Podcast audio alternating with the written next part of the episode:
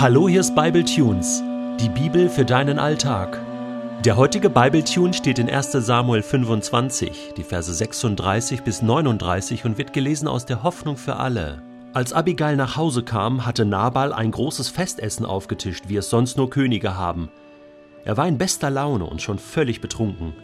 Darum sagte Abigail ihm vorerst kein Wort von ihrer Begegnung mit David. Erst am nächsten Morgen, als er seinen Rausch ausgeschlafen hatte, erzählte sie ihm alles. Da erlitt Nabal einen Schlaganfall und wurde völlig gelähmt. Nach etwa zehn Tagen ließ der Herr ihn sterben. Als David von Nabals Tod erfuhr, rief er: Gelobt sei der Herr! Er hat mir zu meinem Recht verholfen und Nabal für seine Beleidigungen bestraft. Mich hat er vor einem schweren Vergehen bewahrt, ihm dagegen hat er seine Bosheit heimgezahlt. Darf man sich eigentlich über den Tod eines Menschen freuen? Ich meine, das klingt in unseren Ohren total schräg, oder? Ich kann mich doch nicht freuen, wenn ein Mensch stirbt. Das ist doch total unfair. Das ist unmenschlich. Das Leben ist so kurz. Und die Würde des Menschen ist unantastbar, also jeder Mensch soll und darf leben. Aber Moment. Es gibt Menschen, da denken wir vielleicht anders.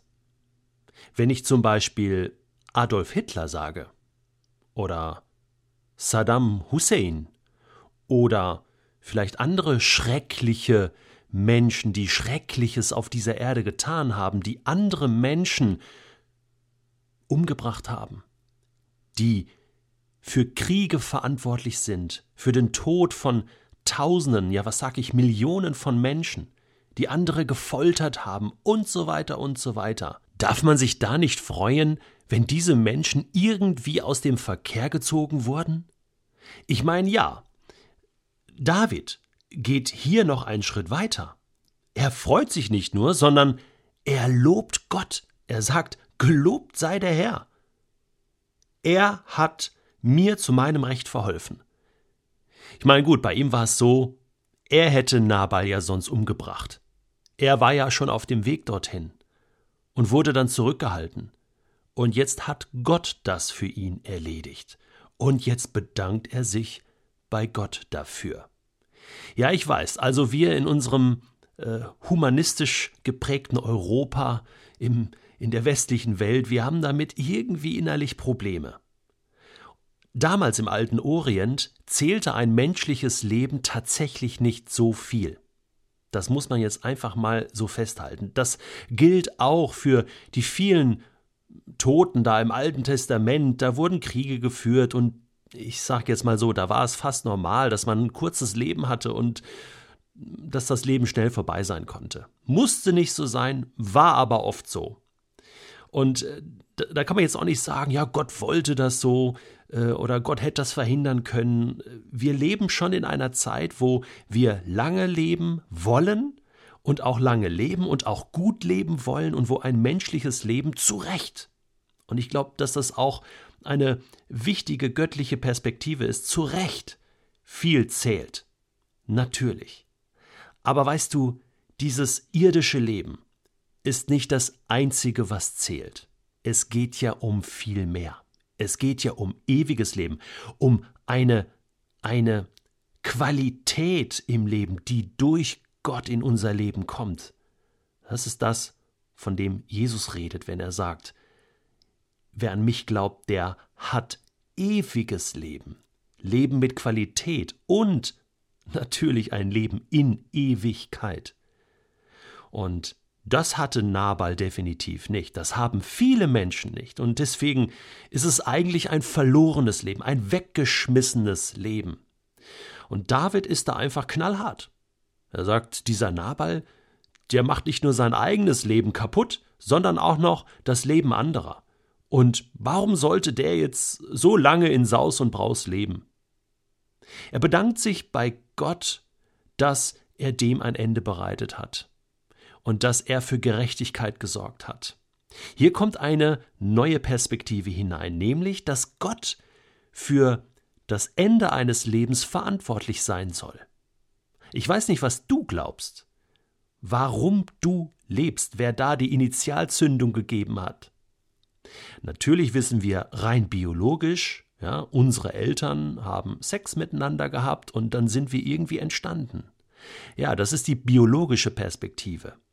Aber weißt du, dass du einen Geist hast, dass du Gefühle hast, dass du denken kannst, dass du zu Gott beten kannst, dass all das in deinem Leben so ist, dass du einmalig erschaffen worden bist. Das ist Gottes Werk. Das ist Gottes Idee. Er hat dich so gestaltet. David selbst bezeugt das ja im Psalm 139. Und er ist also nicht nur verantwortlich für dein Lebensbeginn, für dein Leben überhaupt, sondern auch für dein Lebensende. Jesus sagt einmal, keiner von uns kann sein Leben irgendwie verlängern um einen Tag oder zwei Tage. Gott hatte auch zum Teufel gesagt, als der Hiob versuchen wollte, du darfst ihm nicht sein Leben nehmen. Ich glaube ganz fest, dass Gott unser Leben in den Händen hält. Und genau so ist es ja hier auch beschrieben. Ja? Kommen wir mal zu Nabal. Ich meine, das ist schon interessant. So geizig gegenüber David, ja, jetzt zeigt sich sein Charakter, aber für sich selbst ein Riesenfest fressen, könnte man fast sagen, ne? wie es sonst nur Könige haben. Das war ein Gelage. Ja, das zeigt wirklich auf, wie Nabal drauf war. Ja, total geizig gegenüber dahergelaufenen Landstreichern. Dabei waren das eigentlich wirklich Freunde von ihm. Ja, und sich gegenüber sehr, sehr großzügig, ja, total vollgefressen, dekadent, völlig betrunken, ja, und die Abigail, sie hat versucht, wirklich das Netzwerk irgendwie am Laufen zu halten und großzügig zu sein und dachte sich, ja, mit dem besoffenen Sack kann ich hier überhaupt kein vernünftiges Wort wechseln. Ich warte mal bis zum nächsten Morgen. Und dann hatte der seinen Rausch ausgeschlafen. Er erinnert mich so ein bisschen an an Noah, ja, der ja auch mal so ziemlich verkatert aufgewacht war und dann ähm, desolat drauf war und, und Schlimmes gesagt hat dann über seinen Sohn Ham. Äh, genau hier auch, ja, völlig schräg drauf, ja, und, und da erzählt Abigail ihm, was sie eigentlich gemacht hat, dass sie nämlich großzügig war gegenüber David, quasi hinter seinem Rücken.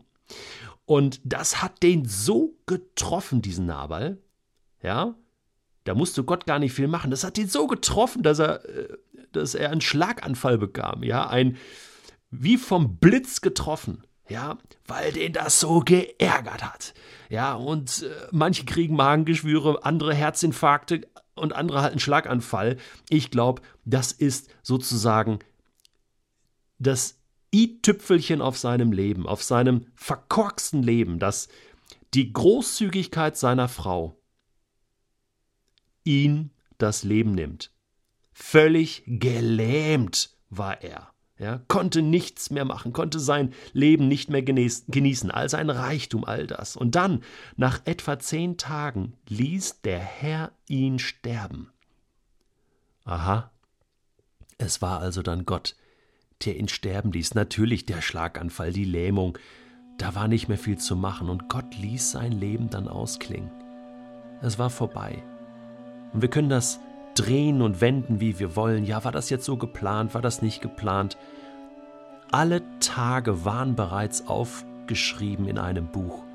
Gott hatte dieses Leben geplant, hatte Nabals Lebenszeit festgelegt und Nabal hatte nichts daraus gemacht, im Gegenteil. Er hat sein Leben zerstört und das anderer. Wie Gott darüber urteilen will, das ist sein Bier. Aber David kommt zum Schluss, es ist gut, dass Nabal nicht mehr da ist. Jetzt können andere Menschen leben, und zwar mit Qualität.